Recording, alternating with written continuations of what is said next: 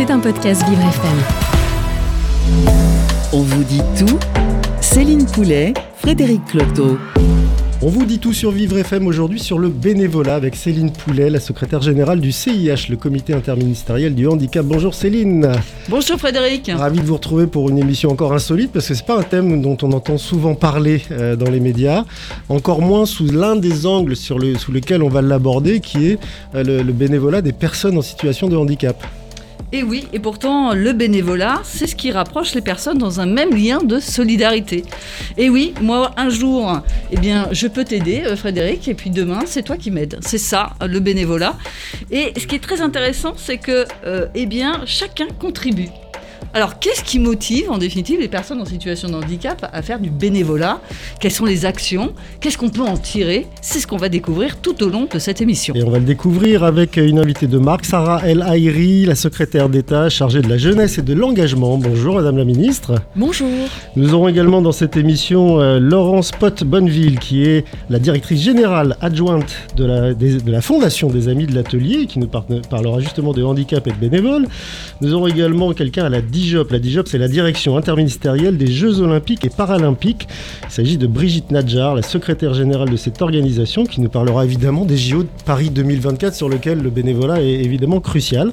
Avec nous en studio, Jean-Pierre Bénard, qui lui représente la VMEH. Il nous dira ce que c'est ensuite. VMEH, c'est ce sont quand même des visiteurs médicaux dans des établissements hospitaliers. C'est un peu ardu comme thème, mais là aussi, il y a des bénévoles et il y a aussi encore besoin de bénévoles, notamment de bénévoles jeunes. Parce que j'ai retrouvé un, un petit chiffre quand même qui est assez éloquent, c'est qu'il y a deux Français sur cinq qui sont engagés dans le bénévolat, ce qui est plutôt pas mal. Mais euh, il y a quand même plutôt des seniors majoritairement, 31% euh, qui sont euh, engagés dans le bénévolat. Et dans les 15-35 ans, 35 ans, ce n'est que 22% et c'est majoritairement deviné sur quoi Le sport. On en parle tout de suite dans On vous dit tout sur Vivre FM avec un invité mystère qui nous écoutera tout au long de cette émission avant de la clôturer. On vous dit tout Céline Poulet, Frédéric Cloteau. On parle de bénévolat sur Vivre FM avec vous, Sarah El Haïri, Madame la Ministre, secrétaire d'État en charge de la jeunesse et de l'engagement. C'est un peu votre job euh, que de générer cet engouement des jeunes et des moins jeunes euh, pour euh, une aide, qu'elle soit gratuite ou rémunérée à travers les services civiques ou les choses comme ça. Et avec nous en studio, donc Jean-Pierre Bénard de, de la Fédération des VMEH, des visiteurs médicaux en établissement hospitalier, un jeune homme de, je dirais pas votre, votre âge. 78. 78 ans, très engagé, et qui est à la tête, euh, enfin qui actionne et qui coordonne l'action de 7000 bénévoles justement dans des hôpitaux. Il a une question pour vous. Voilà, dans dans des hôpitaux et d'ailleurs dans des établissements médico-sociaux, donc dans des EHPAD en particulier. Et comme le disait Frédéric, ce sont surtout des bénévoles, euh, hommes, femmes, qui ont entre 60, 70, 80. D'accord Qui ont un cœur absolument énorme, qui connaissent ce milieu, qui y vont, c'est absolument fantastique. Nous avons un problème 7 à 8 000 bénévoles, 1000 établissements visités, très peu de jeunes. Et donc nous avons commencé, après pas mal de discussions, et très peu de jeunes handicapés en plus. D'accord Alors nous avons commencé un programme qui s'appelle Plus de jeunes pour la démocratie en santé. Un gros thème. Je ne vais pas vous expliquer ce que c'est que la démocratie en santé, c'est pas évident.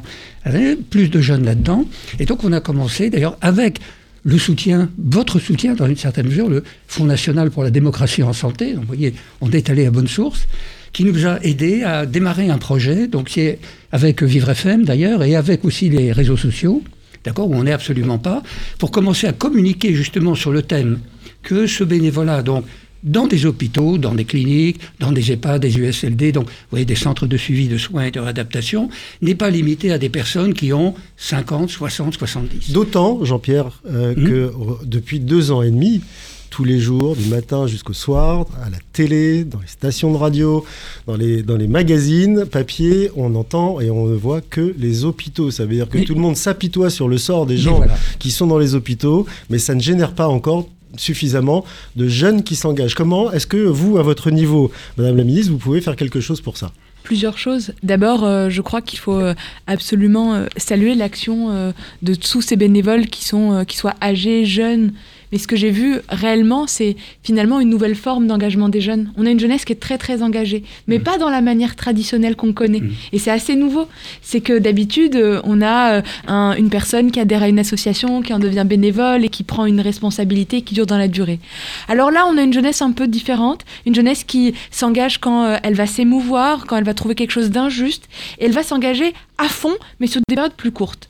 Et donc, moi, ma mission, pour euh, redonner ce goût à l'engagement bénévole euh, euh, et finalement compléter cet engagement de force par un engagement plus traditionnel, plus habituel, eh bien, on s'appuie sur deux grands leviers. Le premier, d'abord, c'est le, d'une certaine manière, créer une énorme réserve civique d'engagés et de bénévoles avec la, la réserve civique, c'est je veux aider Exactement. .gouv.fr. Et d'ailleurs, j'invite toutes les associations qui euh, ont parfois pas les outils numériques ou, ou pas envie euh, aussi de se lancer dans une grande campagne individuelle pour recruter des bénévoles. Au contraire, d'utiliser cette plateforme du gouvernement, qui est une plateforme euh, totalement transparente, puisqu'il y a plus de 350 000 personnes qui se sont inscrites dans cette plateforme. Et elle a été lancée euh, pendant la période Covid. Et et il y a un chiffre qui va vous étonner plus de 40% quasiment de cette plateforme sont des jeunes de moins de 25 Est-ce ans. qu'ils sont prêts à s'engager en santé? Parce que euh, c'est seulement 12% des bénévoles en France qui s'engagent dans ce domaine-là. Le reste du temps, bah, c'est majoritairement le sport, comme je l'ai dit, pour les jeunes. Et puis sinon, ce sont les grosses organisations qui raflent la mise. La Croix-Rouge, le Secours catholique, le Secours populaire. Je crois que en fait, il faut euh, parfois casser certains tabous, certains stéréotypes pour se dire que c'est l'engagement en santé, c'est un engagement pour tous, que c'est ouvert, mais pour ça, il faut avoir euh, parfois osé poser- pousser la première fois la porte et vivre euh, peut-être euh, une découverte un peu différente. C'est pour ça que, en fait, ce qu'on est en train de faire, au-delà de la réserve civique, on fait avec des jeunes du service national universel, c'est des très jeunes, hein, c'est des 15-17 ans, donc c'est des, vraiment des, des jeunes adolescents, hein, avant euh, l'entrée dans, vraiment dans, dans l'âge adulte, eh bien, ils ont une mission de 12 jours ou 82 heures. Ce qui leur permet, en choisissant une association ou une collectivité, de découvrir un milieu, un monde qu'ils ne connaissent pas, parfois dont, ils rêvent euh, de rejoindre plus tard euh, et que ce soit leur environnement professionnel, parfois simplement parce qu'ils n'osent pas. Et c'est comme ça qu'avec la, avec l'émission d'intérêt général, la deuxième étape de ce service national universel, nous avons des jeunes qui ont été dans des EHPAD, dans des établissements médico-sociaux ou même dans des hôpitaux, sans se dire eh bien, euh, un, c'est fermé pour moi, je n'ai pas le diplôme ou je n'ai pas une appétence ou une expertise. C'est pas au fun, en fait. C'est juste pas fun pour un jeune. C'est peut-être plus Eh bien, fun d'aller eh dans la rue distribuer des repas avec le resto du cœur. Détrompez-vous, je vais vous raconter une Je me petite fais l'avocat du anecdote. diable. hein. Mais je, je vous fais une, je- une toute petite anecdote. Il se trouve qu'un de mes premiers déplacements en tant que jeune ministre, à l'époque, ça a été dans la Creuse, et ça a été pour aller voir, de manière assez folle, pour être honnête, un jeune qui avait 16 ans, qui voulait faire sa mission d'intérêt général dans un EHPAD, et sauf que bah, personne ne savait comment on, a- on pouvait accueillir un jeune de 16 ans, donc mineur, dans un EHPAD. Et j'avais trouvé cette histoire tellement émouvante, puisqu'il n'y avait pas de grands-parents dans cet établissement, euh, personne dans son environnement connaissait, mais lui, il avait été touché par ces images, parce que c'était le début du Covid, de ces personnes âgées qui d'un coup, euh, elles étaient vraiment très loin, plutôt isolées. Et il s'est dit, ben, moi j'ai envie d'apporter quelque chose. Et finalement, la communauté autour de cet EHPAD s'est débrouillée pour l'accompagner, écrire des protocoles, euh, aussi gérer parfois la relation avec euh, la maladie, parfois la relation euh, avec les familles. Et il a adoré, et j'en ai fait pour le coup plutôt un ambassadeur pour qu'il parle lui-même de son expérience. Je crois que c'est le premier canal pour rassurer et donner envie. Et si, et si je peux me permettre d'ajouter juste, parce que je suis tout à fait en ligne avec vous, on découvre là la gentillesse des jeunes. Bah, on, on a toujours Ils un peu l'impression de dire qu'ils sont là, ils y vont, spot, etc., etc. On se rend compte, en fait, à partir du moment où on arrive à tisser une, une communauté de vues, d'intérêts, de- d'action, de, de bénévolat, il y a gentillesse, il y a générosité, et il y a soudain une ouverture. Et on le remarque, par, si je peux me permettre juste, parce que je- on, on le vit, nous, hein, très profondément, par exemple dans les urgences, hein, dans les hôpitaux ou à l'accueil, ou etc. Vous avez des personnes qui sont dans des situations difficiles psychologiquement, etc. Vous pourriez penser que des jeunes n'arriveraient pas à trouver le lien. Eh bien si. À partir du moment où ils sont en confiance, à partir du moment où on les a aidés à faire les premiers pas de façon à se sentir à l'aise, Très juste. à ce moment-là, ils deviennent des ambassadeurs de gentillesse. C'est et j'arrête parce que après, en particulier dans le handicap, moi j'ai commencé ma première action de bénévolat a été avec une jeune autiste, une jeune fille, 10 ans, etc. C'est comme ça que je l'ai découvert. Alors que c'était un monde, et là je parle, euh, cher ami, euh, qui, qui était très éloigné de moi, que je n'arrivais pas à comprendre, etc.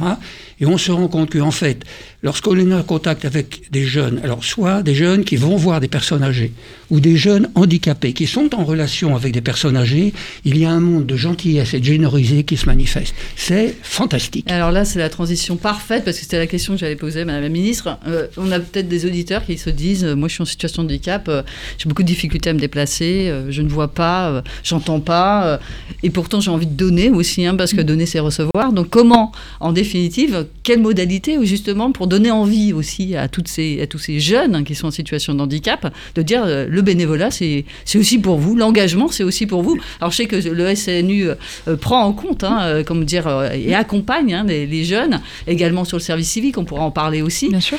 Comment, quels sont les leviers pour leur donner en disant mais c'est aussi pour vous et vous avez tellement à donner en fait dans la relation à l'autre et tout ça en définitive ça peut s'accompagner comme le jeune d'ailleurs de 16 ans en EHPAD. Vous savez, moi je, je suis tout à fait d'accord avec vous, il n'y a pas plus beau moment que quand on, peut aider l'autre. Parce que d'un coup, ça crée une fierté très personnelle pour soi.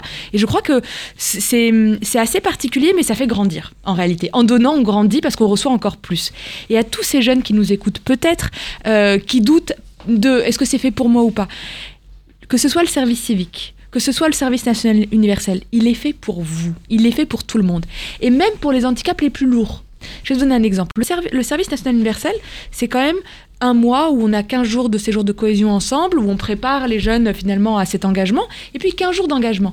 Si on a un peu peur, on a un peu d'appréhension, ce qu'on a fait spécifiquement pour les jeunes qui sont en situation de handicap, c'est de venir découvrir les lieux avant, de voir euh, comment finalement ils vont se l'approprier pour créer l'environnement le plus de confiance possible.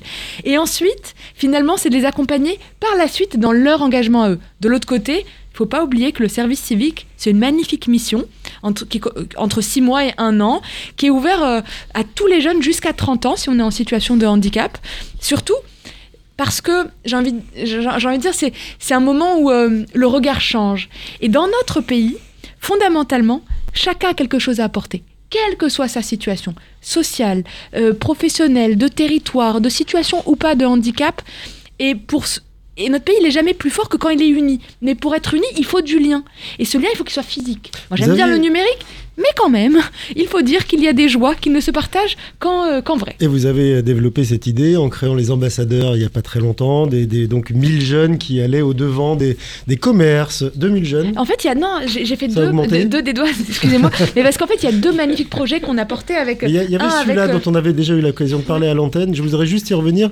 C'était des jeunes qui étaient censés aider les commerçants à s'adapter justement à, à l'accueil de personnes en situation de handicap. Sur ces 1000 jeunes, est-ce que vous avez pu en identifier qui étaient eux-mêmes en situation de handicap, c'est-à-dire très concernés pour pouvoir donner des leçons aux autres ou des conseils aux autres. Il se trouve que j'ai pas ce chiffre en tête, euh, mais ce que je sais, c'est que quand on l'a pensé euh, avec, euh, avec Madame Cluzel, en fait, comment c'était quoi l'idée? C'est que il y, a- rien de plus dur finalement de venir avec un copain, euh, par exemple, euh, je sais pas, je vais penser à, un, handicap de mobilité et te rendre compte que tu ne peux pas rentrer dans le bar parce qu'en fait, il n'est pas, il pas accessible et c'est violent. C'est des moments de violence sociale qui mettent super mal à l'aise.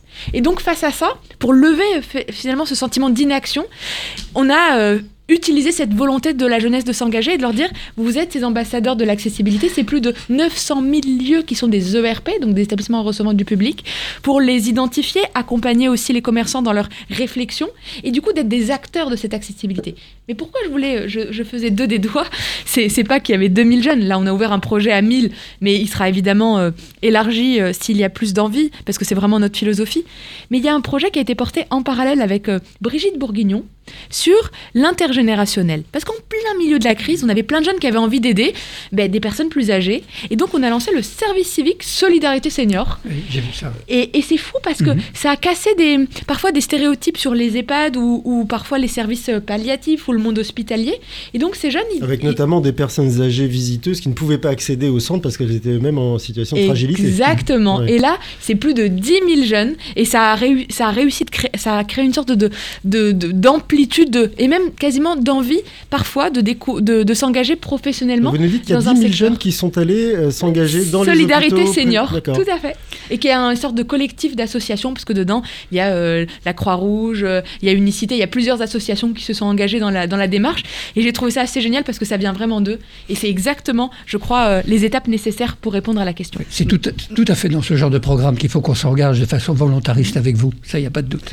Madame la ministre, moi je suis. euh, Vous venez de me donner envie. Je suis en situation de handicap. J'ai vraiment envie de m'engager. Je fais comment? Vers qui je me tourne?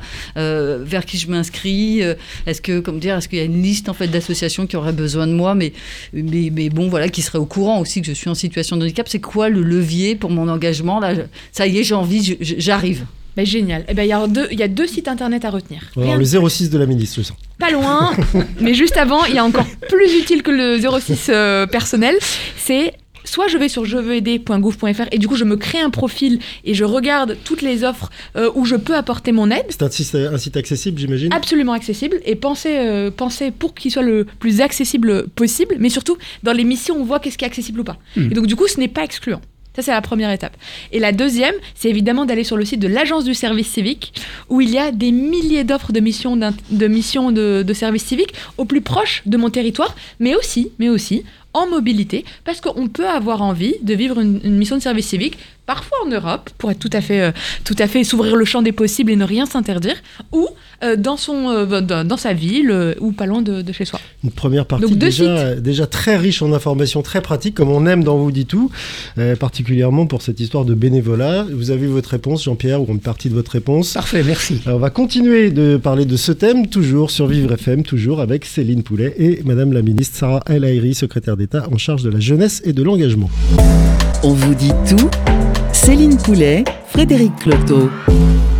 Qu'on vive ou non avec un, handicap, euh, on peut être bénévole. C'est ce dont on parle aujourd'hui dans On vous dit tout avec Sarah El Haïry, la secrétaire d'État en charge de la jeunesse et de l'engagement. Jean-Pierre euh, est resté avec nous. euh, et puis vous, Céline, bah, vous allez pouvoir aussi échanger avec notre prochaine invitée, qui est la directrice générale adjointe de la Fondation des Amis de l'Atelier. Et on va parler des personnes en situation de handicap qui peuvent justement devenir bénévoles, notamment à travers les plateformes que citait Sarah El Haïry. Tout à fait. Et là, on a un exemple tout à fait, ce qu'on disait tout à l'heure. En définitive, je peux être accompagné et vivre dans un établissement médico-social, mais également être bénévole.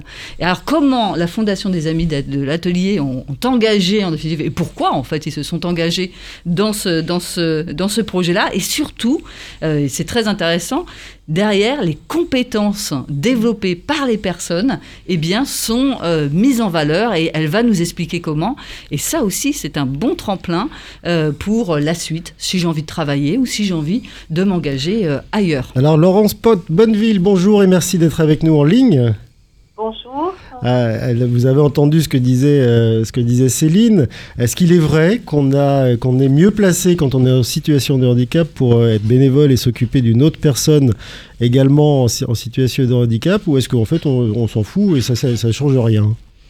Alors, qui est sûr, c'est qu'on est très bien placé parce que on a de l'é- de l'énergie, de l'enthousiasme à revendre, mais ça suppose d'être accompagné euh, et d'être mis en confiance. Et c'est le, sens du, programme du dispositif Cité bénévole qui a été euh, euh, imaginé par une directrice de la Fondation des Amis de l'Atelier. Donc, c'est parti euh, vraiment d'un constat du terrain sur à la fois toutes les capacités, tous les désirs euh, qu'on pouvait, avec lesquels il fallait qu'on qu'on compose, et puis aussi euh, les sollicitations, alors pas seulement de personnes en situation de handicap, hein, mais les sollicitations de la cité, des associations euh, qui sont très heureux de, de trouver des, énergies bénévoles. Moi, je vous ai rencontré hein, parce que j'ai eu cette grande chance et j'ai été, euh, été absolument frappée par, euh, bah, par cet engagement en fait de, de deux personnes en situation de handicap qui sont quelquefois euh, très sévèrement euh, en situation de handicap. Et c'était la première fois en définitive qu'on valorisait leurs compétences au lieu de les prendre en charge entre guillemets. C'était la première fois qu'on leur disait oh, eh ben vous nous êtes utiles c'est formidable quand vous êtes là et c'est c'était assez émouvant en fait de voir aussi que bah, justement en, en s'engageant en définitive eh bien ils recevaient ce que disait la ministre ils recevaient aussi et ils existaient pour les autres. hein. C'est souvent ça aussi, euh, le, fait d'exister pour les autres, hein, pour des personnes qui sont dans des établissements médico-sociaux. Je pense que c'est essentiel. Est-ce que vous pouvez nous en dire plus sur euh, justement le, comment dire, cité bénévole, nous citer euh, un peu le, comment dire, les, activités hein, que font les, les personnes et ce fameux passeport que vous avez mis en place? Alors oui, tout à fait. Les activités bénévoles peuvent être d'une grande diversité. Je pense que la grande leçon à, à retenir de cette aventure qui continue et puis qui va euh, s'amplifier encore, c'est que tout le monde s'est laissé, a accepté de se laisser surprendre. Les personnes euh, en situation de handicap se sont laissées surprendre par euh, leur culot et leur capacité à, à devenir des bénévoles. Les partenaires de la Fondation se sont laissés surprendre et agréablement parce qu'ils ont vu à quel point finalement c'était simple d'accueillir ce- ces bénévoles d'un nouveau genre. Et puis, et puis nous-mêmes à la Fondation, euh, nous nous sont- on s'est rendu compte que à partir de cette intuition, bah, finalement, euh, les choses prenaient euh, une, une très belle ampleur. Alors, des exemples très simples et très, concrets. Être bénévole dans ce dispositif, ça veut dire par exemple aider dans une braderie organisée par le Secours populaire. Ça peut être aussi participer à l'organisation matérielle d'un forum santé mis en place dans une municipalité. Ça peut être euh, donner un coup de main euh, pour préparer les, brosse- les, les, les, les brassards de participants à une course. Ce sont plutôt des engagements euh, courts là qu'on vous entend décrire, euh, Laurence Bott-Bonneville.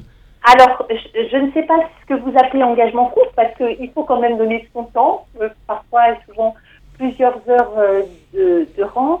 Et si vous entendez par là que c'est des engagements ponctuels, oui et non, parce que ce sont des personnes qui, euh, euh, après une ou deux missions de bénévolat, peuvent s'engager beaucoup plus durablement et puis nos partenaires euh, refont signer appel. C'est exactement ça. C'est euh, finalement euh, casser parfois d'une autocensure. C'est fou de le dire comme ça, mais c'est vrai. Euh, on- parfois, on s'autocensure en se disant mais qu'est-ce que je peux apporter? Est-ce que je peux le faire? Est-ce que finalement, euh, je vais pas euh, me sentir peut-être exclu ou limité Ou être Et- un, un- un poids? Oui, et, et finalement, dès que tu arrives, dès que tu le vis, tu te rends compte que finalement, eh ben non, tout le monde a un talent et ta présence, ton action est utile au collectif. Franchement, ça donne confiance et du coup, on a envie de revenir. Et même, je vais aller un peu plus loin parce euh, euh, on a souvent l'habitude peu de tout généraliser. On généralise les, les handicaps, on généralise euh, l'engagement bénévole, sauf qu'en réalité, il y a quasiment autant de diversité de formes d'engagement et de bénévolat que de situations de handicap, pour pas dire de personnes sur cette planète. Pour être très concrète, on peut être demain un tuteur ou un mentor d'un jeune. On peut raconter euh, ce qu'on a, a vécu. On peut challenger. On peut aider euh, un trésorier dans une association parce qu'on a des compétences. On peut, euh, peut participer à la rupture de l'isolement de personnes, de personnes âgées ou simplement qui sont en réinsertion sociale. On peut donner un coup de main physique dans un centre. Des restos du cœur ou une épicerie solidaire. On peut simplement ramener euh, parfois euh, un peu de chaleur humaine et de discussion à des personnes qui sont extrêmement isolées, parfois au téléphone. Et vous savez, il y a autant de magnifiques missions de bénévolat que de compétences et de personnes. Finalement, c'est juste comment on trouve sa propre sensibilité et, et finalement comment on, on vit son pouvoir d'agir. Et nous avons tous un pouvoir d'agir. Et comment on est accompagné, euh, nous disait euh, Laurence Pot-Bonneville. C'est Comment, comment euh, est-ce que vous avez, c'est c'est quoi, des, des formations? Quelle est- C'est quoi la forme de l'accompagnement que vous proposez à ces, à ces personnes qui sont bénévoles sur ces actions, qu'elles soient ponctuelles ou pas? Alors, comme euh, au départ, les, les choses sont parties du terrain, euh, on est allé, on, on a avancé avec beaucoup de prudence, hein, beaucoup de précaution et en structurant bien cette démarche euh, par euh, la désignation de pilotes au sein des établissements et services euh, qui accueillaient ou accompagnaient ces personnes. hein. Euh, donc des pilotes qui sont formés, qui sont sensibilisés. Alors, il s'agit déjà de professionnels qualifiés, mais qui sont sensibilisés à l'idée de prendre quelques risques, d'aller plus loin, de faire preuve d'imagination. Et puis, ce qui a été structuré aussi, c'est un partenariat avec France Bénévolat. Euh, et Un site, euh, ces super. bénévoles bénéficient euh, d'un passeport, euh, d'un passeport bénévolat qui est mis en place par France Bénévolat et qui permet bah, de valoriser, de prendre acte de ce que des nouvelles compétences acquises par les personnes au cours de leur mission bénévole et qu'elles peuvent ainsi euh, valoriser. Et ça, c'est vraiment super important. Valoriser pour d'autres missions ou valoriser carrément peut-être pour trouver un job? Valoriser d'abord à leurs propres yeux, et c'est énorme. Ça compte. Parce que souvent, ce sont des personnes, euh, vous disiez tout à l'heure, qui se censurent, qui sont très timides, un petit peu effarouchées à l'idée d'aller euh, au-devant du vaste monde. Donc, elles se valorisent à leurs propres yeux et ce, ce- ce passeport est, est la trace tangible euh, qu'elles ont bien fait ce qu'elles avaient fait. Euh, mais aussi se valoriser pour continuer le bénévolat, pousser plus loin éventuellement, effectivement, valoriser ça dans un parcours d'insertion professionnelle et puis tout simplement aussi le valoriser dans leur euh, projet personnalisé, euh, dans les établissements et, et services euh, dans lesquels elles s'inscrivent. Ça permet aussi de faire bouger les lignes. Quand je parlais tout à l'heure d'étonnement, ben, ça veut dire que ces personnes et puis leurs accompagnants se surprennent et puis, et repoussent un petit peu les limites de ce qu'on peut imaginer, de de ce qu'on peut envisager comme possible. Laurence, euh, moi j'ai une question quand même. C'est est-ce que, comment dire, euh, la Fondation des Amis de l'Atelier, vous êtes les seuls en fait à vous être lancés en fait dans cette aventure euh, du bénévolat pour des personnes qui sont accompagnées dans des établissements et services médico-sociaux? Est-ce qu'in fine, c'est pas ça aussi, je dirais, l'accompagnement des, des établissements pour aller vers plus d'autonomie, vers l'extérieur? On parle beaucoup de la transition inclusive, la transformation. Est-ce que justement, tout simplement, c'est pas revoir en définitive les activités des établissements et véritablement s'ancrer sur des actions euh, bénévoles. Euh, Est-ce que c'est pas ça aussi? Est-ce que c'est pas un levier dont on ne parle quasiment jamais? Pour trouver ce fameux personnel qui manque partout? Vous Alors, c'est bien, bien évidemment un levier. Euh, en tout cas, il est très clair que dans toutes les équipes de la Fondation des Amis de l'Atelier qui sont engagées dans l'aventure, ça fait maintenant partie, c'est intégré comme une, c'est intégré comme euh, partie naturelle de nos missions. Et euh, alors évidemment, la crise sanitaire nous a obligés à mettre un tout petit coup d'arrêt à ce dispositif, mais on repart là et on repart avec euh, beaucoup d'enthousiasme parce que, et je, je crois que vous allez en parler tout à l'heure, on a aussi un autre horizon et une autre ambition, c'est de déployer ce dispositif au service des Jeux olympiques et paralympiques 2024. On va effectivement en parler tout à l'heure euh, avec Brigitte Nadjar. Euh, Madame la ministre, quand vous entendez ce genre de d'expérience, et même plus d'une expérience à ce niveau-là, euh, et que vous avez déployé ce que vous avez déployé, donc les plateformes avec plusieurs 300, 350 000 Mille. euh, personnes qui sont prêtes à, à donner de leur temps et tout ça. Vous avez juste une idée de d'abord de recréer un enthousiasme qui a été un peu perdu pendant les deux, deux années et demie là qu'on vient de passer, euh, une idée de cohésion, cohésion sociale ou aussi une idée d'emploi? Triple objectif. Je peux vous dire, je peux vous cocher toutes les cases. En réalité, le bénévolat, euh, chacun, mais, mais chacun y trouve ce, ce- ce dont il a besoin et ce dont il a envie. On, s'engage parfois effectivement parce que ça pousse, ça donne confiance dans ses compétences ou ça les développe et donc peut-être dans le cadre d'une insertion plutôt économique. On peut le faire pour soi d'abord parce qu'on se sent utile et acteur de sa vie et de son environnement.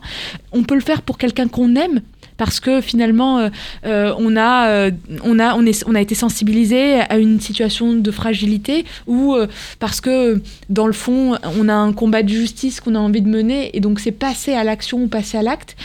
Le plus important c'est Ou parce de- que ça fait bien sur un CV aussi mais ça fait bien de fait, mais pourquoi ça fait bien? Faut dire pourquoi, c'est pas juste parce que c'est une ligne. Ça fait bien parce que ça dit quelque chose de vous. Ça dit de vous que vous êtes courageux, que vous prenez des risques, que vous avez le goût de l'autre, que vous avez une vraie capacité d'adaptation. Et que tout ça, ce sont des qualités qui sont effectivement utiles dans le milieu professionnel. Et je vais aller peut-être un tout petit peu plus loin. Il y a, je crois que dans le témoignage, il y a deux choses qui sont absolument essentielles. La première, c'est comment on crée un environnement qui ne met pas en risque. Et du coup, un, environnement de confiance. Et ça, c'est la nécessité de l'accompagnement. C'est pour ça qu'il faut que chaque personne trouve sa mission, celle qui est faite pour, euh, pour elle, enfin celle qui va lui permettre de s'épanouir. Et l'autre bout, c'est la question du passeport, c'est la reconnaissance de l'engagement et des compétences qu'on y acquiert, soit pour soi, et ça compte, et je vous assure que c'est quelque chose qui, qui donne de l'énergie et, et du- et d'une certaine manière du bonheur. Vous êtes ou avez été bénévole vous-même? Ah oui, moi vous savez, j'ai grandi dans une famille et je alors je le suis encore, mais j'ai grandi en faisant des caravanes médicales avec mon papa, en faisant euh, des collectes euh, de livres parce que maman était plutôt sensible à la question de l'éducation. Et, et j'ai grandi avec un salon où il y avait parfois beaucoup de collectes, alors comme beaucoup de familles, des cartons euh, pendant des semaines et je vois que ça fait rappel euh, des souvenirs à des personnes, mais en tout cas ça marque. Et les caravanes médicales, c'est c'est plutôt de se rendre compte qu'effectivement, il y, a des, il, y a, il y a parfois dans certains endroits, moi j'ai grandi au Maroc, euh, des gens qui sont très très éloignés de ce qu'on considère quelque chose comme acquis. Vous en tirez quoi aujourd'hui dans votre position de ministre? Que chacun peut quelque chose pour l'autre. Tout le monde. Tout On le va- monde on a va- cette capacité-là et ce pouvoir-là. On va rester sur ces paroles avant de, de commencer la troisième partie de cette émission qui va être consacrée, vous l'avez compris. euh, ça a été un peu dévoilé par Laurence Pot-Bonneville puisqu'on va parler des JO avec Brigitte Nadjar qui sera en ligne avec nous pour Des quelques JOP. des JOP, pardon. Oui, mais des. JO aussi. Oui, Alors qu'est-ce que c'est les JOP, euh, Frédéric? Je sais pas, vous On allez n'a nous pas, ça. on n'a pas le droit d'utiliser de sigle ici. Ça, c'est pas mal. Ça, c'est franchement une très très très bonne règle. Bon, bah, j'ai une amende ou alors je vais être pendu aussi. C'est ça? Voilà. Non à la violence. Tout de suite sur Vivre FM pour continuer de parler de bénévolat et des JOP, les Jeux Olympiques et Paralympiques. On vous dit tout. Céline Poulet, Frédéric Cloteau. On vous dit tout maintenant sur le bénévolat et les, et les Jeux Olympiques et Paralympiques, J-Hop, avec euh, comme invité évidemment, toujours avec nous en studio, la secrétaire d'État en charge de la jeunesse et de l'engagement, Sarah Haïry. Euh, Jean-Pierre Bénard de VMEH est resté avec nous. Il y a encore des discussions qui, qui peuvent se faire. Vous êtes le bienvenu pour euh, exprimer aussi votre expérience, Jean-Pierre. Céline, évidemment, vous êtes avec, euh, avec nous tout le temps. D'ailleurs, vous pouvez rester couché ici ce soir, il n'y a pas de souci. Euh, et nous sommes surtout avec Brigitte Nadjar, qui est la secrétaire générale de la direction interministérielle des Jeux Olympiques et Paralympiques. Bonjour Brigitte.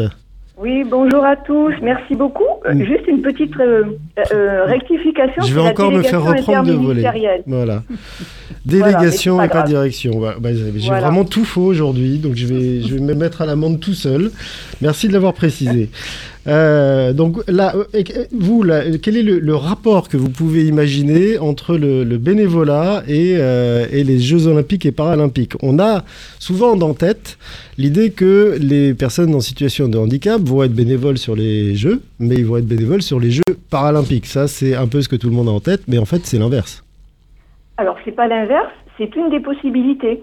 Euh, les personnes en situation de handicap pourront être bénévoles ou volontaires selon les terminologies euh, utilisées par euh, Paris 2024, le comité d'organisation, sur les deux événements. Il s'agit de deux événements distincts. Et donc, euh, ils seront amenés, s'ils le souhaitent, à intervenir sur les deux événements. Et ce sera à eux de faire le choix de l'événement lorsqu'ils vont s'inscrire sur la plateforme qui sera mise en ligne par Paris 2024 en 2023. Est-ce qu'il n'y aura pas d'autocensure des personnes vivant avec un handicap qui vont se dire bon, euh, ok, je peux peut-être être à l'aise pour euh, encadrer euh, Théo Curand ou Philippe Croison, enfin non, pas, pas Croison, et même Curand d'ailleurs, il ne sera pas, je dis des bêtises encore. En tous les cas, un athlète paralympique, est-ce qu'ils seront plus à l'aise dans cet environnement-là qu'ils maîtrisent et où ils se disent bon, je peux, on peut me comprendre, on peut m'accepter comme ça, ou dans l'environnement où ils vont accueillir des, des- des spectateurs euh, venus du monde entier et qui vont pas forcément être à l'écoute? Alors, ils seront, euh, ils devront être, euh, ils devraient, pardon, être à l'aise dans la mesure où Paris 2024 euh, va euh, déjà former l'ensemble euh, de ses personnels, et c'est déjà commencé, et ensuite va former l'ensemble des bénévoles à l'accueil des personnes en situation de handicap. Donc tout le monde bénéficiera de cette formation, euh, qu'il soit valide ou en situation de handicap. Et euh, ensuite, c'est la, la grande fête de l'inclusion, si je, si je puis dire. Et l'idée, c'est vraiment de mixer les publics, d'adapter les missions, d'adapter euh, les postes aux besoins spécifiques de toute personne qui va candidater sur la plateforme de recrutement des bénévoles. Donc, pour vous donner une idée, euh, Paris 2024 appellera chaque personne qui aura déclaré un besoin spécifique au moment de sa candidature. Il y aura des menus déroulants où les personnes qui vont candidater seront invitées justement à déclarer leurs besoins spécifiques. Paris 2024 les appellera pour définir avec les personnes concernées le besoin euh, d'adaptation euh, de la mission, le besoin d'adaptation du poste de, travail, si je puis dire, alors qu'il s'agira de, de bénévolat. Donc tout sera fait pour que tout le monde soit à l'aise. Sarah et Laïri ont parlé du fameux passeport de compétences. Est-ce que le, passeport, là, il va être utilisé aussi pour, euh, pour euh, intégrer l'équipe de bénévoles ou de volontaires des, des Jeux Olympiques et Ça, ça ne Paralympiques sera, ça ne sera jamais un élément euh, excluant ou obligatoire. Par contre, ce qui peut être intéressant, c'est effectivement de vivre une aventure avant, euh, d'avoir ce passeport. C'est finalement aussi prendre confiance en soi et acquérir, en tout cas, ou pouvoir poser des mots sur des compétences qu'on a et qui parfois sont insoupçonnés par soi-même. Brigitte, on a vu tout à l'heure euh, que comment dire, la Fondation des Amis de l'Atelier euh, accompagnait hein, aussi euh, comment dire, les, personnes dans ces missions bénévoles. Là, dans, le cadre en fait de, des, Jeux Olympiques et Paralympiques, comment ça va se passer? Est-ce qu'on on, demande aux associations d'aider aussi à préparer les personnes, à les accompagner? Ça se passe comment concrètement? Et ça va se passer comment concrètement en 2024 alors, ça se passe déjà très concrètement, puisque nous avons lancé un appel à manifestation d'intérêt envers, euh, dirigé pardon, vers, euh, vers les associations qui accompagnent des personnes en situation de handicap.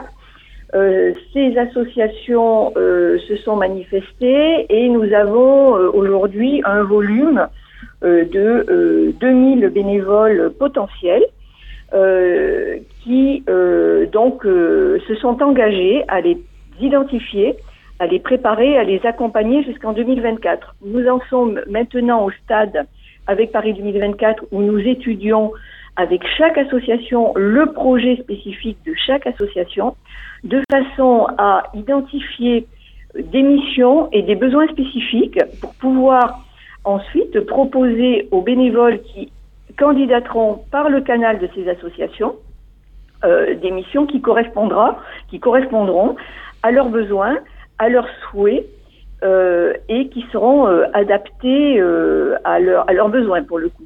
Alors, euh, on va essayer de faire un petit peu de la haute couture, hein, euh, de façon à accueillir le plus grand nombre de personnes, tout handicap confondu, et à pouvoir justement recevoir et, et réussir une mixité une mixité euh, de façon à ce que tout le monde se rende compte que les personnes en situation de handicap ont des compétences euh, et sont euh, employables, y compris des compétences qui peuvent être insoupçonnées, parce que quand on est confronté au jour le jour au handicap, on développe des compétences particulières. Et quand, et quand on est confronté à, pendant les Jeux à l'organisation des jeux, avec tout ce que ça comporte d'inattendu et puis de réactivité à avoir, on peut aussi encore se découvrir des, des qualités euh, extraordinaires.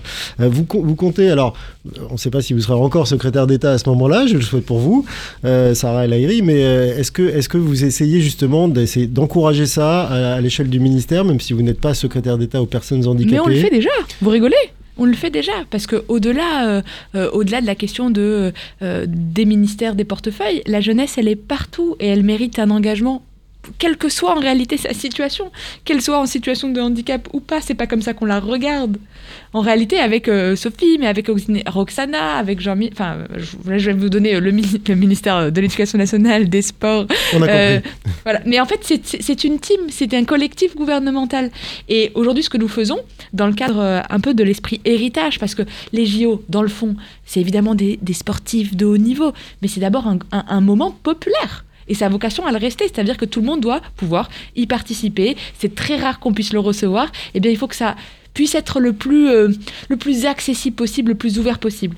Et c'est pour ça qu'avec, euh, par exemple, Tony Estanguet, on a signé euh, récemment des missions de service civique qui vont permettre plus d'accessibilité, qui vont permettre de découvrir d'autres sports. Moi, mon job, c'est qu'il n'y ait pas un jeune qui a envie de faire quelque chose et qu'on lui dise en France c'est impossible.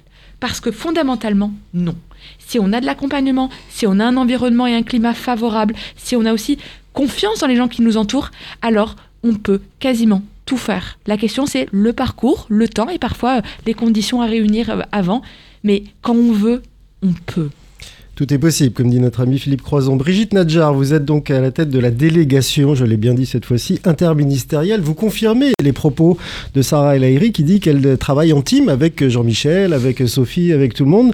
Comment ça se traduit, vous, à votre, à votre échelle? Vous pouvez interroger chacun des, des ministères en lui disant, voilà, j'ai besoin de ci, j'ai besoin de ça, il faut se coordonner? Alors, je ne suis pas à la tête de la délégation, c'est le délégué, hein, Michel Cadeau. Euh, moi, je vais rester à mon petit niveau humblement. Alors, ce qu'on fait, nous, à la DIJOP, on fait de la coordination interministérielle et effectivement, on travaille avec l'ensemble des ministères sur l'ensemble des sujets et notamment sur les sujets héritage euh, qu'évoquait Madame El.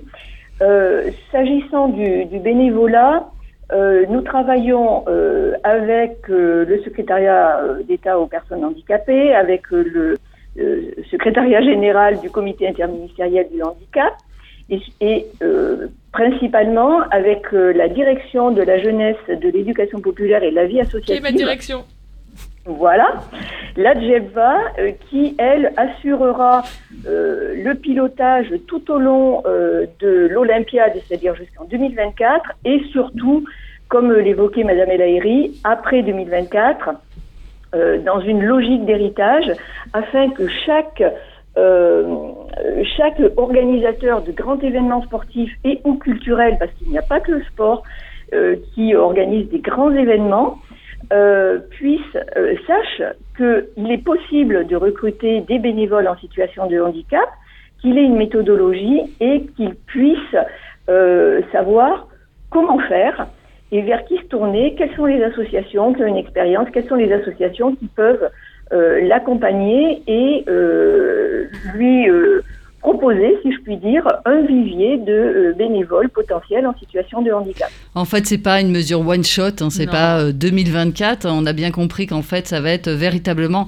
la possibilité hein, d'ancrer partout cette logique en fait du bénévolat euh, avec des personnes en situation de handicap. On le disait tout à l'heure avec les fondations de la, fondation des Amis de l'Atelier, inscrire ça comme une habitude, pouvoir l'accompagner, et c'est pour ça qu'on voulait absolument parler des Jeux Olympiques et Paralympiques parce que ça va être aussi un levier en fait de, généralisation de ces, actions euh, bénévoles en, en vivant avec les, associations, en se reposant aussi sur les associations, mais surtout sur les compétences des personnes en situation euh, de handicap. Merci beaucoup Brigitte. On, voit que tout ça va en tout cas dans, dans le même sens. L'exercice n'est pas facile pour elle, je le sais mais elle est avec nous depuis euh, tout à l'heure. Cachée, euh, son nom c'est Michel Blum, vous ne la connaissez pas. Elle a une expérience particulière, Michel, c'est que, et qui est vraiment très validante pour analyser ce qui vient de se dire. Euh, salariée chez Air France au service client pendant très longtemps, bénévole interne chez Air France à la cellule de crise créée par Spinetta. Premier travail, première mission de la cellule de crise, le crash du Concorde, ça vous parle Donc un exercice assez extrême. Aujourd'hui, Michel est à la retraite. Et Michel travaille dans les services d'urgence euh, auprès des personnes qui ne savent pas quand elles vont être prises en charge, qui souffrent, qui se posent des questions. Elle a le contact instantané, elle est bénévole dans, des, dans, des, dans des zones où euh, nous n'irions peut-être pas mettre les pieds. Et moi, pour le coup, je m'auto-censurerais parce que je ne saurais pas comment faire. Michel, bonjour. Bonjour Frédéric. Merci d'avoir écouté euh, sagement et sans vous montrer toute cette émission. Merci à vous de, votre invitation. Bonjour à toutes et bonjour à tous. Qu'est-ce que vous avez pensé des, propos que vous venez d'entendre et, comment vous pourriez les synthétiser en, nous donnant soit de l'espoir, soit du désespoir? Mais j'espère plutôt la première version. Non, ça a été très riche. Euh, j'ai retenu en particulier plusieurs notions qui me semblent assez essentielles. Euh, je vais les dire pas forcément dans l'ordre. Hein. Euh, L'intergénération, effectivement, le, le fait de, de, mettre différentes générations ensemble, c'est très important. Je me souviens, entre autres, d'un reportage que j'avais une fois à la télé où il y avait des, euh, une école maternelle et primaire qui, qui travaillait avec un EHPAD. Donc il y avait tous ces enfants de relativement jeunes et toutes ces personnes âgées et les personnes âgées étaient presque revivifiées de la présence de ces enfants et ces enfants ravis de ces personnes âgées parce que ils ont tous, on a tous des grands-mères, hein, on a tous des grands-mères, voire des arrière-grands-parents. Donc euh, ça m'avait donc l'intergénération, ça m'a beaucoup parlé. Euh, le service civique solidarité senior qui rentre un peu dans le dans, le dans la même notion, hein, parce que c'est des jeunes qui vont être avec des, des personnes plus, plus âgées. Euh, j'ai euh, j'ai trouvé merveilleux la diversité des des missions euh, proposées. Et le fait qu'effectivement, que, que, comme je ne sais plus qui, qui disait ça, je pense que c'était euh, Sarah El Haïri, la, la, diversité des missions qui permet euh, aux compétences des personnes de se développer le, ce qui a été dit sur le pouvoir d'agir, sur le, le, le, le, être soi acteur de sa vie, l'insertion économique, le combat de justice, le goût de l'autre pour le bénévolat. Euh, tout ça, c'est des choses qui me parlent beaucoup. Euh, je ne sais plus qui a parlé également de la grande fête de l'inclusion et de la mixité, euh, que ce soit euh, entre les jeunes et les moins jeunes, que ce soit entre les personnes en situation de handicap et les personnes valides. Voilà, tout, tout ça, c'est une, c'est un, une très belle, euh, des, des, belles interférences, des très belles, euh, des, des, des, belles solidarités. je voulais euh, dire une petite chose quand vous avez parlé de bénévolat Air France. Alors, est-ce qu'on peut parler de bénévolat alors qu'en fait, c'est sur le temps de travail? Quand c'est le bénévolat en entreprise, c'est plus du volontariat. Volontariat, voilà. Oui, je serais plus le terme parce qu'en fait, on est rémunéré comme si on était au travail. Euh, mais c'est vrai que c'est une expérience très riche et qui permet à des jeunes de, de, de s'exercer au volontariat, voire plus tard au, au, au, bénévolat. Parce que à l'intérieur d'une entreprise, quand on a quand on a la chance d'avoir d'avoir d'avoir l'occasion de, s'exercer comme volontaire, ça permet vraiment euh, d'abord de, rencontrer euh, des gens d'autres métiers de la même entreprise qu'on n'aurait jamais rencontré sinon. On efface toutes les hiérarchies puisque c'est très transversal, hein, personne n'est au-dessus de l'autre. Donc c'est vrai que c'est une expérience où les jeunes peuvent justement euh, donner de leur temps puisque c'est au sein de l'entreprise. Mais ça, ça c'est juste mon petit mot à moi. Mais ce qui est intéressant, euh, Michel, dans votre cas, c'est que là, on a parlé pendant quasiment une heure de, de transfert de compétences acquises dans le cadre d'une action bénévole vers éventuellement d'autres actions bénévoles ou carrément un métier. Et vous, vous avez quelque part fait l'inverse. Et j'ai trouvé ça extraordinaire. Merci pour cet avis. Merci d'avoir patienté aussi avant de, avant de parler. Sarah El vous vouliez avoir le mot de la fin? Juste un appel peut-être, parce qu'on a parlé des entreprises. Eh bien moi j'ai envie de lancer un appel aujourd'hui sur, euh, sur votre antenne en leur disant faites confiance à vos salariés, ils ont besoin de sens et c'est aussi pour ça qu'on rejoint une, une équipe, une entreprise. Développez le mécénat de compétences, donnez du temps à vos salariés pour qu'ils puissent s'engager dans des actions de bénévolat accompagner des associations. Ça fait du bien vraiment à l'équipe, à l'entreprise, au climat au sein de l'entreprise, parce que c'est aussi une manière de faire confiance à ses salariés en reconnaissant leurs compétences en dehors. Et je crois que voilà, cette antenne, vu le témoignage de cette, de cette émission, c'était l'occasion de le rappeler. Merci Sarah El secrétaire d'État en charge de la jeunesse et des, jeunesses et de l'engagement, euh, d'avoir été, euh, d'avoir passé cette heure avec nous. Votre agenda est chargé. Merci euh, Jean-Pierre Bénard, évidemment, d'être resté aussi avec nous. Merci Céline. On se retrouvera la prochaine fois pour une émission que vous connaissez très bien parce que c'est la spéciale CIH, spéciale Comité interministériel du handicap, qui se déroule très bientôt.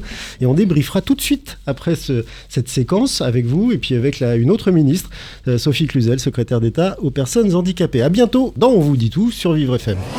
C'était un podcast Vivre FM. Si vous avez apprécié ce programme, n'hésitez pas à vous abonner.